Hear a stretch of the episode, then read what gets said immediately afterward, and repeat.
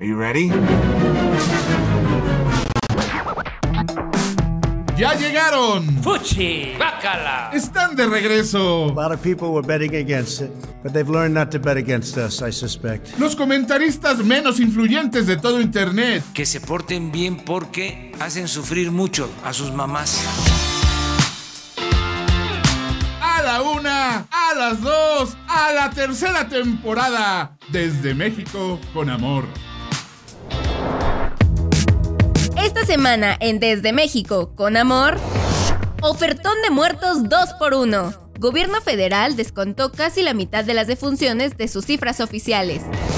Adiós, presidenta. Termina la única semana en la historia de México con una mujer al frente. Ricardo Monreal, el senador por Morena que no le entiende a la tecnología, quiere regular a la tecnología. Píntame un presidente. Le hacen la barba a Andrés Manuel con tremendo muralón.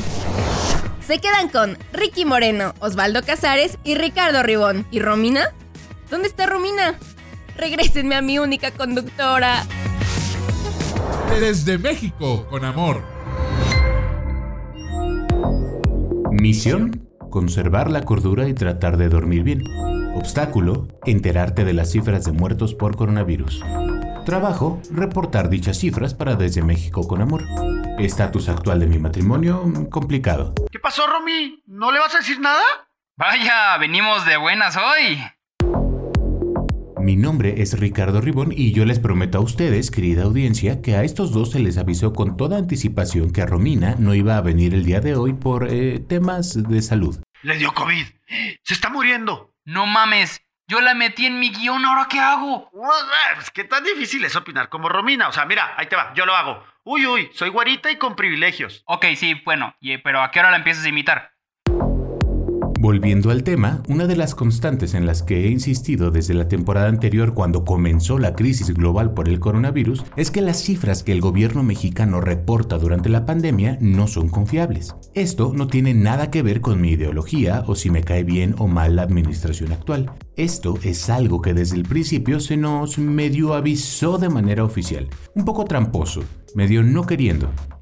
Yo tengo a estos, les aplico el porcentaje de positividad y tengo los estimados COVID que no se notifican de manera directa y que son casos leves, lo vuelvo a decir, que son casos leves, lo vuelvo a decir, que son los casos leves, que son quienes no se notifican al 100%. ¿Lo oyeron bien o necesitan que se los vuelva a decir?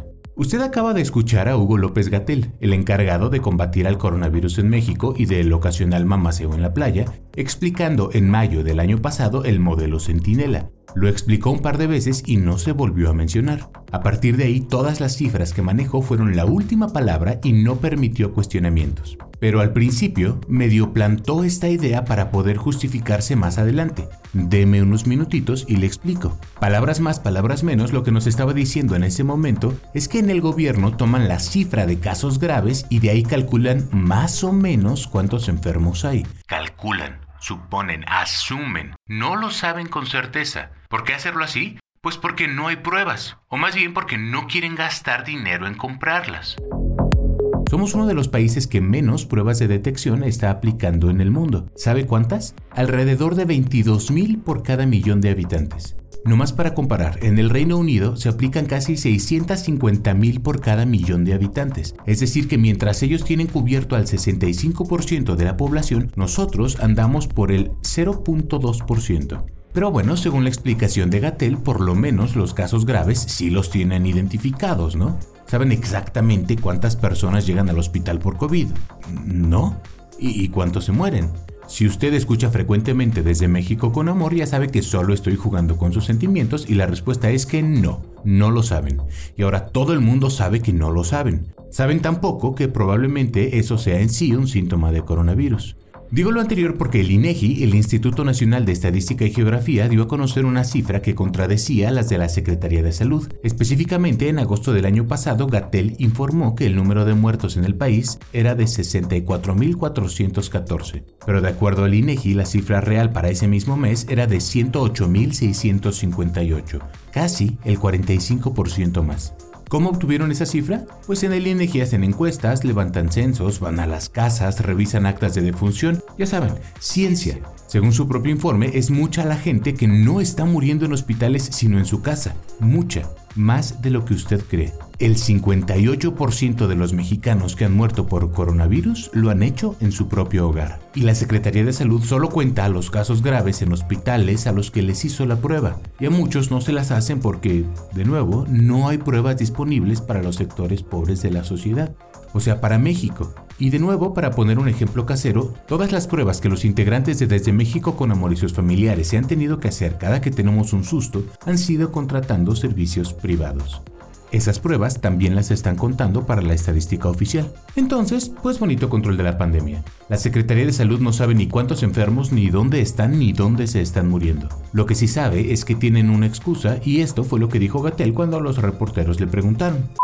Estamos hablando de dos situaciones. Las eh, estadísticas de la vigilancia epidemiológica son, tienen como propósito la información en tiempo real de lo que va ocurriendo con la epidemia. Desde luego, como lo hemos advertido desde el inicio de esta epidemia, son estadísticas incompletas, en la medida en que no incorporan otras fuentes de información que llevan un plazo más largo de recabar. Y estas otras fuentes, como son los certificados de defunción y las actas de defunción, sí forman parte del repertorio de este grupo de trabajo coordinado por la Secretaría de Salud que ha estado analizando la estadística de exceso de mortalidad. Ok, ok. ¿Y entonces qué? ¿Qué debemos hacer? Ya admitieron que no saben, ya la regaron con el cubrebocas, ya les falló el plan de vacunación, ya se les enfermó el presidente. Lo que debemos hacer, como hemos venido opinando desde la temporada pasada, aunque nos digan panistas, es ser escépticos de todo lo que diga este gobierno, porque ni los muertos saben contar. Desde México, con amor.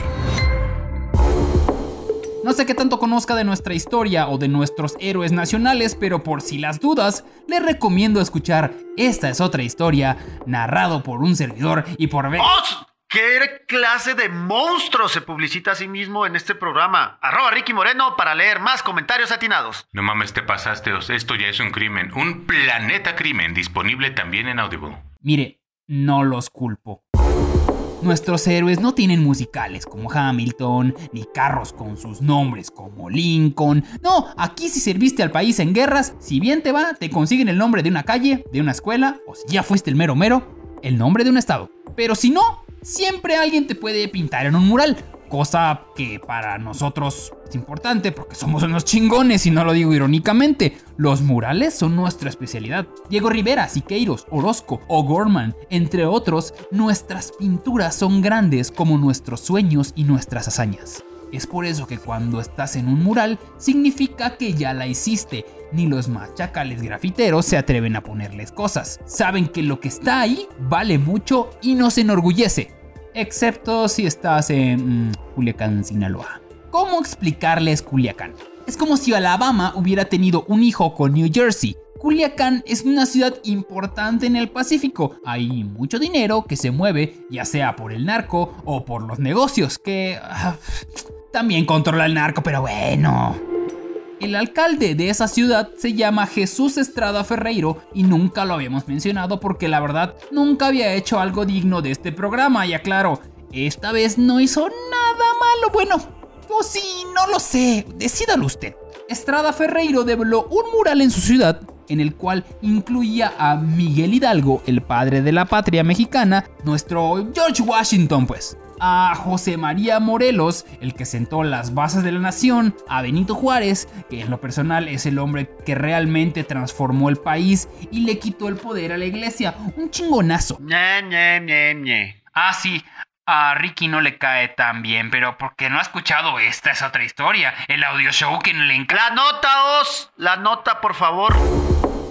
También en el mural aparece Francisco y Madero, iniciador de la Revolución Mexicana y el hombre que logró sacar por fin del poder al tiranazo de Porfirio Díaz. Os estás haciendo llorar a Ricky, güey, cuida tus palabras. Al fondo, en el mural, aparece Lázaro Cárdenas, el hombre que logró expropiar el petróleo mexicano y sacó a todas las compañías petroleras americanas que se andaban chingando nuestro delicioso oro negro. Pero en medio de todos, juntito a Juárez, pusieron a un personaje que en este punto, bueno, usted ya se imaginará quién es. Así es, en el mural pusieron a Andrés Manuel López Obrador, presidente de este soberano país. Pintado incluso con los colores de este gobierno, que curiosamente son los mismos que los del partido Morena, pero ¿quién se fija en estas cosas? ¿Molesta que hayan puesto a AMLO junto a esos? No, realmente vamos, es un mural, no pasa nada. Por otro lado, esta idea de poner a alguien que lleva dos años en el poder, que no ha logrado absolutamente nada hasta la fecha, que todavía no resuelve ni la crisis ni el problema del COVID, ni ha construido nada que entregue información dudosa y mejor, oh, es que ya ni le sigo. Vamos. Solamente meter al patrón porque su partido te llevó a ganar las elecciones Perdón, pero en mi pueblo eso se llama lamebolas. Y aunque el mural originalmente estaba dedicado a Benito Juárez, el nombre de la obra se llama La Cuarta Transformación. Así o más claro que todo esto se trata del culto a la personalidad del presidente. Nomás puso a otros para que no se vea tan obvio que le quiso hacer un mural a López Obrador. ¡Que se vale! No más que de nuevo, están usando dinero del gobierno para promocionar al presidente, a Morena y a todo su movimiento. Eso sí, para que vean, no se vale. El alcalde dice que se trata de un simple homenaje, que no es para tanto, que sigamos con nuestras actividades y que si les sobra un botito por Morena en junio, no les caería mal, no pasa nada. Tal vez ustedes no entiendan lo mucho que esto significa. Solo espero que un día no amanezcan con un mural de Donald Trump pagado con tus impuestos. Lo digo en serio, ojalá y no lo hagan. Desde México, con amor. Audi Believers, acá arroba Ricky Moreno para darles el update de cómo va el tema del gobierno en contra de las redes sociales.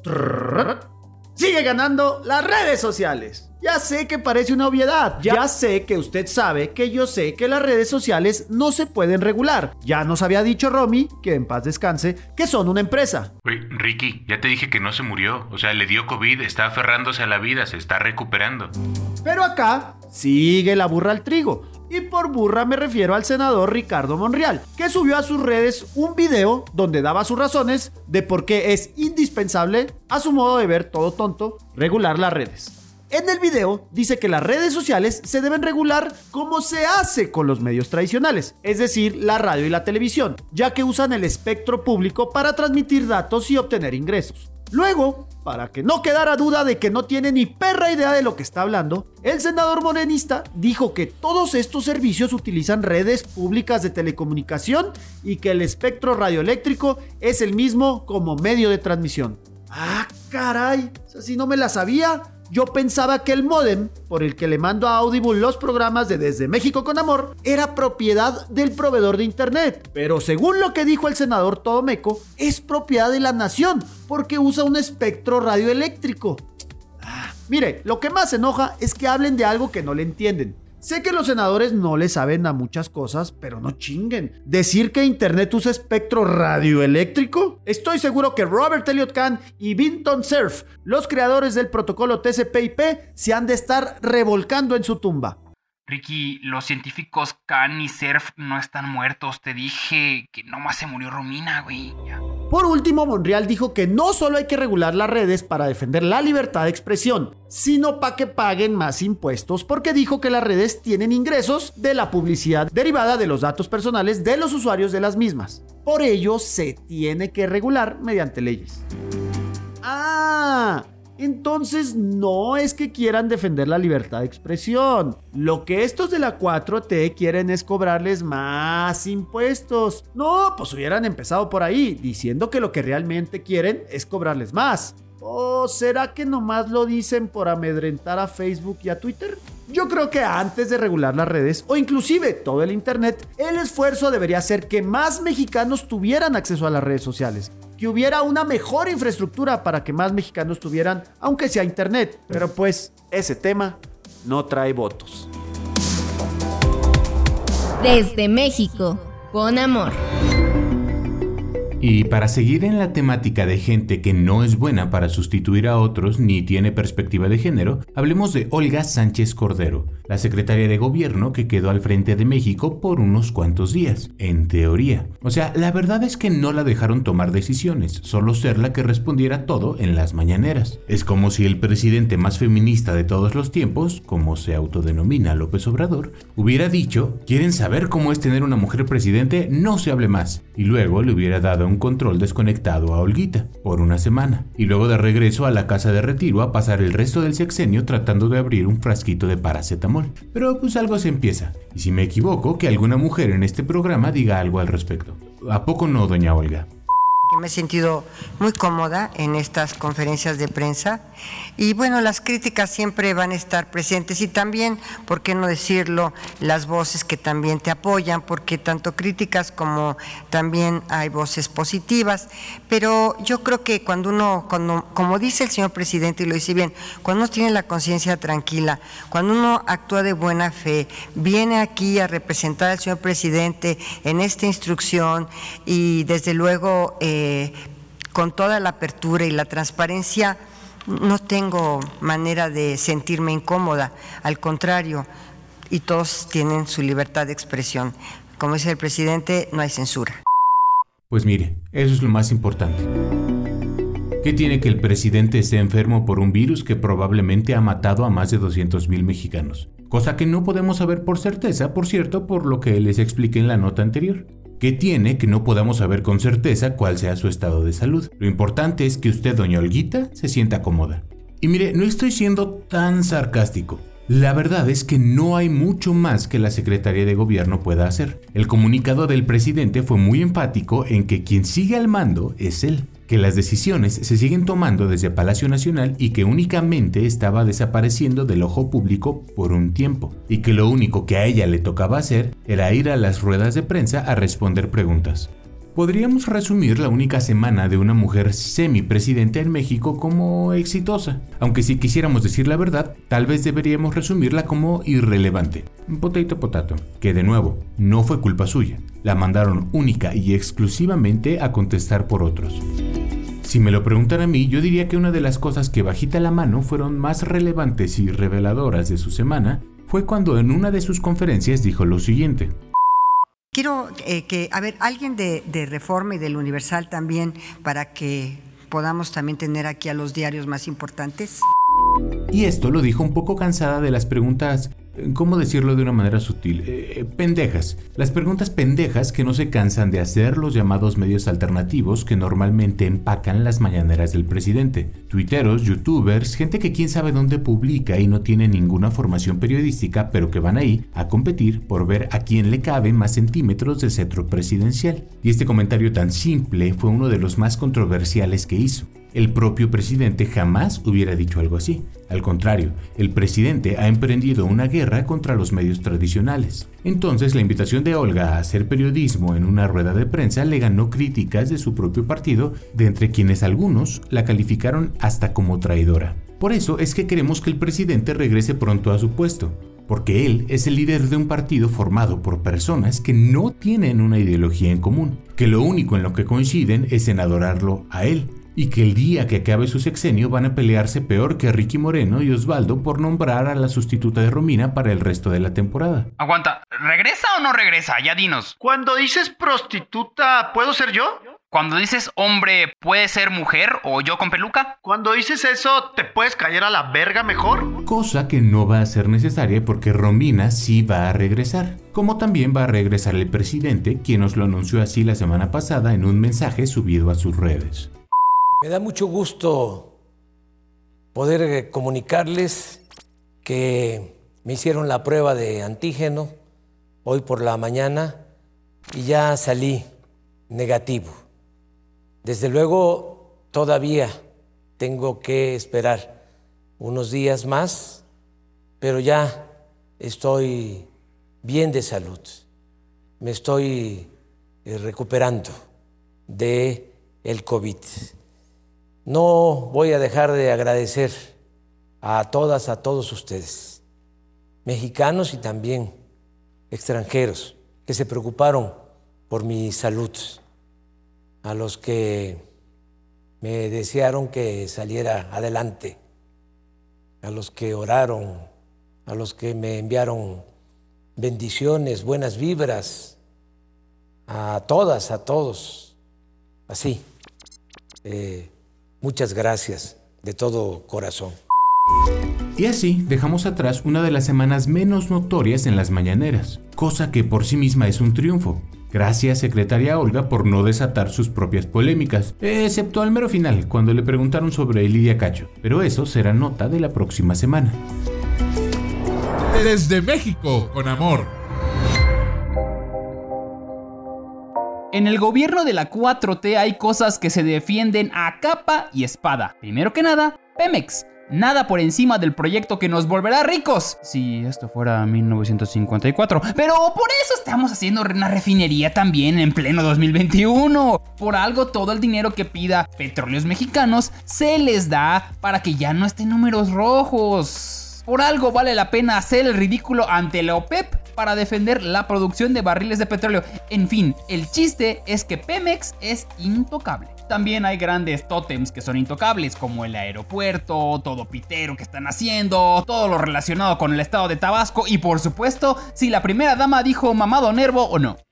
De aquí, Mamado Nervo tiene un cuento en... Eh, sí, sí dijo mamado nervo, güey, no nos hagamos güeyes.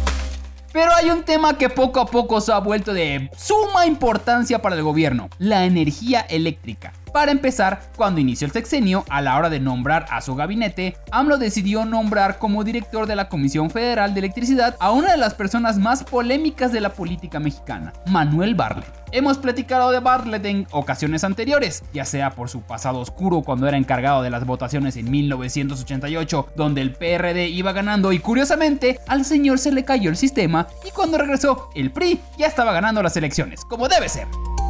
Luego le descubrieron que el señor Bartlett tiene como veintitantas propiedades sin poder explicar cómo logró ganar ese dinero trabajando en el gobierno. AMLO quedó en silencio. Pero el presidente premia la fidelidad y por eso puso a Bartlett, un mafioso de la vieja escuela a cargo de otro mundo lleno de mafiosos, el sector eléctrico. Pero el relajo apenas estaba empezando. Con el inicio del sexenio comenzaría una de las guerras más bizarras de las que se tenga memoria. El gobierno contra las energías limpias. Sí, así como usted lo escucha, cualquier cosa que no sea energía eléctrica como la conocemos es mala. Esto se mezcla con otro enemigo del gobierno. Lo que sea que se haya propuesto en los últimos 12 años con otros gobiernos. Se va para atrás también, como cuando Trump se deshizo del Obamacare, pero con todas las reformas empezando con la educativa y ahora la eléctrica. ¿Con qué objetivo? Darle más fuerza a la Comisión Federal de Electricidad, la CFE. No más por chingar. Hace rato les platicaba de Lázaro Cárdenas, el expresidente que en 1938 expropió la industria petrolera para que México sea soberano y dueño del subsuelo, dejando afuera a todas las empresas que tenían negocios petroleros en el país. Pues con esta nueva reforma eléctrica busca más o menos lo mismo. La diferencia es que la única empresa que opera la luz eléctrica en el país es la CFE, pero es un caso distinto con las empresas de energías renovables, donde casi todas son extranjeras y producen un porcentaje bajo en el país, pero lo suficiente para que el gobierno las desprestigie y las quiera sacar del país. El presidente López Obrador, con todo y su COVID en Palacio Nacional, ya mandó su iniciativa al Congreso de la Unión con carácter de preferente, con lo cual deberá ser aprobada en un plazo de 30 días máximo no fuera la legalización de la marihuana o el aborto, porque esas atoran como cordón umbilical en el cuello de este feto llamado leyes mexicanas.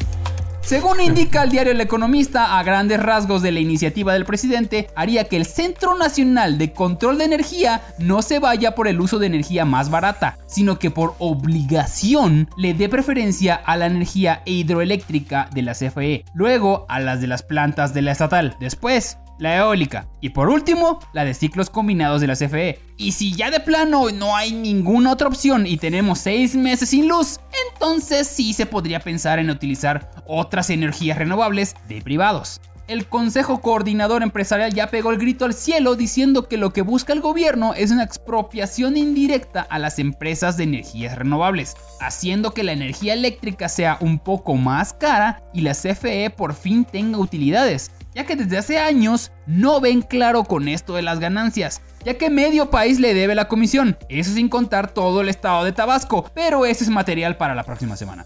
Mientras tanto se aprovecharán bien estos 30 días, ya que el Congreso analizará la legalidad de los contratos de compra-venta de energía eléctrica con privado que están suscritos, y en caso de que se apruebe la iniciativa de AMLO, que por supuesto que la van a aprobar, sean desechados porque según ellos han causado un gran daño al patrimonio de la CFE y por lo tanto a México. En este punto ya no sabemos cuál será el costo de darle todo al poder, literal a la CFE y a su líder Manuel Bartlett, ya que podría costarnos mucho, también literalmente, como sea. Esperemos tener toda la energía para contárselo, tanto literal como figurado. Desde México, con amor. ¿Saben? A veces creo que muchos de los problemas de México es porque no sabemos usar las palabras correctas. En la nota anterior les decía cómo quieren legislar las redes. Y ahí pasamos a que quieren regularlas. Cuando en realidad lo único que quieren es tributar las redes sociales. O sea, quieren sacarle unos dolaritos. Pero lo que debemos hacer en México es aprender a usar las redes sociales. Porque el que uno pueda abrir gratis un Twitter o un Facebook no significa que ya sepamos usarlo o que seamos dignos de usarlo. Este es el caso de Samuel García, ex senador de Nuevo León y candidato oficial a la gobernatura por Movimiento Ciudadano. Hola, soy Samuel García. Tal vez me recuerdes por hacer el oso en redes sociales, como cuando confundí un refugio de perros con un hospital para niños con cáncer. O cuando tuve que regañar a la puta de mi esposa porque andaba enseñando las rodillas como si estuviéramos en el siglo XXI. Espera, espera, espera. ¿Estás haciendo un supuesto doblaje de la voz de Samuel? Pues sí.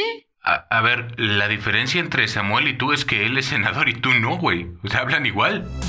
Como les decía, el tema es usar bien las redes sociales, no usarlas para cualquier tontería como lo hace Samuel García. Les pongo el último ejemplo del candidato. Esta semana, el domingo para ser más exacto, el aspirante a la gubernatura de Nuevo León indicó que el domingo estuvo trabajando de 11 a 4 de la tarde en el mejor proyecto, por lo que se convirtió en el hazme reír de las redes sociales. A ver, hay tanto que criticar a este video, pero empezaré por el que a mí me da más cringe de todo. Samuel García convocó a una rueda de prensa para que él, Samuel García, hablara sobre un proyecto que no se trata de él, Samuel García. ¿Te digo que eres tú? Sí, sí, sí, ya arriba, ya entendimos, sácate, sácate. Pero para que vean que no todo se trata de lo que yo creo, les voy a compartir algo de lo que decían las redes sociales. ¡Uf! ¡Qué jornada tan extenuante y en domingo! ¡Qué bárbaro! Hay que hacerle un monumento. Oiga, candidato, ¿y su jornada dominical incluyó hora de comida? No, por favor, basta. Cinco horas de trabajo. Es esclavitud. ¡Muero! Yo trabajo de 7 de la mañana a 6 de la tarde. Ya, Ribón, nadie te preguntó. Ya, no todo eres tú, hombre. Pues ahí tienen. Una más del senador Samuel García y en general de la política mexicana. Les digo que el problema no son las redes sociales, somos los usuarios. Mire, el problema no es el indio, es el que nos hizo compadres. ¡Ajúa! ¡Ponte verga! Desde México, con amor. El sonido que escucharán durante todo este programa es del F5 o para los que usan Mac, comando IR. Porque eso está haciendo todo el país al mismo tiempo, refrescando su computadora. Específicamente la página mivacuna.salud.gov.mx. Pero esperen, por favor, si no tienen nada que hacer ahí, no entren. Se los ruego, por favor, en serio se los pedimos. No es broma. Si no tienen la necesidad, no lo hagan. Mejor les explico qué está pasando en el país y todo lo relacionado con esta página. Les hemos contado ya todo acerca de la vacuna Sputnik, la cual en cualquier momento debe empezar a llegar a tierras mexicanas. También la vacuna de Pfizer que también deben estar en camino unas cuantas miles y ya están aprendiendo a preparar la fórmula láctea o lo que sea que vayan a ponernos en la de AstraZeneca, la que sea. En este punto, jalamos, aceptamos. Es por eso que el gobierno decidió que hay que darle prioridad a los adultos mayores de 60 años para arriba y hasta ahí creo que todos, me atrevo a decir, no tenemos ningún problema. Sí, no, no hay problema. No, ninguno, para nada. Vaya, un programa sin Romina y todo es armonía, qué raro se siente. Pero en México sabemos que hay ojetes en este mundo que van a querer colarse, así que el gobierno dijo, mejor vamos haciendo fila, y por fila me refiero que se registren para saber si eres candidato. Y qué mejor manera que haciendo una página del gobierno para eso, porque ¿Qué puede salir mal si tenemos 130 millones de mexicanos que entran a una página de internet al mismo tiempo?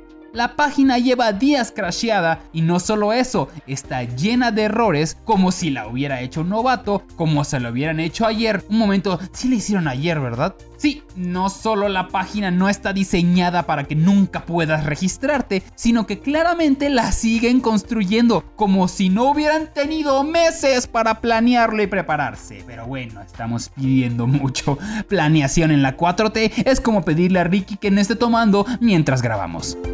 El problema radica en que prácticamente ningún lugar en el mundo está pidiendo registrarse para vacunar. Simplemente llegas, te formas y listo. Podrían hacer lo mismo aquí. Hay como 10 maneras de demostrar que tienes 60 años, ya sea con tu credencial para votar, con tu licencia, con tu acta de nacimiento o simplemente llegas con un portacelular en el cinturón y ya con eso te creen. Y es así como llegamos al problema de la página que no funciona. Si lo intentas, puede que no cargue. Si logras que cargue, no te da la información para llenar la solicitud. Si te sale la info, no te da opción de mandarla. Si la logras mandar, no te dice nada. En fin, se ve que tiene menos profesionalismo que Ribón en el INE con su guitarra o yo en este programa. La famosa página tiene errores de ortografía. Ya sé, me estoy fijando en tonterías. Pero lo gracioso es que se equivocaron dos veces con la misma palabra que no podía pronunciar en inglés el presidente Peña Nieto y se burlaron de él durante seis años. En español, infraestructura. Y en inglés, infrastructure, infrastructure, infrastructure. Y esperen, no les he dicho la mejor parte. Tiene horario de servicio. Sí, por fin algo que está en internet no es 24 horas. Tiene horario de burócrata. De 8 a 12 del día. Caray, yo quiero ese horario. Los días siguen pasando y la página aún no funciona al 100%. Poco a poco cada vez más gente logra registrarse, pero para muchos sigue fallando y no se ve que a corto plazo vaya a haber solución. Sí, ya sabemos que ustedes ya van por la segunda dosis, mientras que aquí no llegamos ni a los cartuchos vacíos y mientras tanto seguiremos dándole refresh a la página y a nuestras vidas. Desde México, con amor. Personalmente, siempre he apoyado la idea de la vacuna rusa, no como mis compañeros, todos idiotas poco hombres de este programa. Ribón, ¿de qué carajo estás hablando, güey? No, o, sea, estoy leyendo la nota de Romina, ella la escribió, yo nada más la estoy cubriendo, güey. Todo lo que diga de ahora en adelante es responsabilidad de Romina Pons, a quien pueden encontrar en Twitter como arroba Romina Pons. Y es que solo la gente muy pendeja que se creen doctores y que no tienen ni la primaria acabada se atreven a poner en duda la ciencia. Güey, eso está sacado de contexto. No, se mamó, Romina, se mamó, estoy totalmente de acuerdo. Eh, pero déjenme continuar, por favor, esto está siendo más difícil para mí que para ustedes. Y apenas la semana pasada, la revista The Lancet, una publicación médica de suficiente prestigio para ser considerada una autoridad científica, dio su aval a la vacuna Sputnik 5 en un artículo publicado a partir de un estudio que llevaron a cabo por fin fuera de Rusia, y en condiciones un poco más rigurosas que un montón de científicos que le tienen miedo a Putin haciendo lo que su jefe les pida. El estudio fue aplicado a casi 20.000 voluntarios, de entre quienes se les dio la vacuna aproximadamente al 75% y un placebo al resto, por aquello del control. ¿Y qué cree? Resultó que la vacuna rusa tiene una efectividad del 100% para evitar casos graves de coronavirus. ¿Esto significa que quien se la ponga no se va a contagiar? Pues no, hay que seguir con medidas de sana distancia, pero lo que sí significa es que si te contagias, la vacuna prácticamente garantiza que no vas a ser uno de los casos complicados. Lo garantiza incluso más que el resto de las vacunas actualmente en el mercado, mejor que Pfizer y mejor que AstraZeneca. Esto es solo en cuanto a evitar casos graves. En cuanto a la efectividad de no contagiarse, según The Lancet, tiene en mayores de 60 años alcanzó el 91.8% y las secuelas que no son de mucha gravedad incluyen dolor de cabeza, gripa y fatiga. No más, algo molesto, pero menos molesto probablemente que, no sé, morirte a la chingada y que Gatel ni siquiera te cuente entre sus estadísticas. La otra buena noticia para los mexicanos es que el gobierno de Andrés Manuel López Obrador ya había pactado la compra de 24 millones de dosis, desde antes de saber si iba a funcionar o no. Fue una apuesta a ciegas que salió bien y aquí nadie se va a quejar de eso. Estos resultados han servido un poco para callar las voces que criticaban al gobierno federal. Ahorita los únicos que siguen haciéndolo es por los señalamientos éticos sobre su desarrollo. Todos sabemos cuál es la situación de los derechos humanos en Rusia. Sabemos también que un par de científicos que formaban parte del desarrollo del Sputnik ya renunciaron sin hacer mucho ruido, más allá de declarar que no están de acuerdo con la manera en que se experimentó para conseguir los resultados. ¿Qué significa eso? Todos sabemos exactamente qué significa eso. Pero nos vamos a hacer muy pendejos, con una sonrisa. Cada vez son más los países en el mundo que se acercan a Rusia para hacer pedidos también. Probablemente ustedes en Estados Unidos no lo vayan a hacer por un tema de orgullo nacional, pero los demás no tenemos ni su historia ni sus recursos. Así que los resultados del Sputnik 5, tanto para México como para el mundo, son que viva la madre Rusia. Desde México, con amor. Y es así como llegamos a un triste porque no estuvo Romina, a la cual le mandamos mm, un besote, Romina, por favor, mejórate pronto. Un triste desde México con amor. Se despiden de ustedes, Ricardo Ribón. Me deslindo por completo de todo lo que ella escribió. Osvaldo Casares. Mejórate, Romina, o, o avísame. Si ya te vas a morir, avísame nomás. Y por supuesto, arroba Ricky Moreno. Nos despedimos de ustedes desde México con mucho amor. Desde México, con amor. Producción de audio, Uriel Islas. Productor ejecutivo, Manny Mirabete. Esto fue una producción original de Máquina 501 para el mundo. De nada, mundo.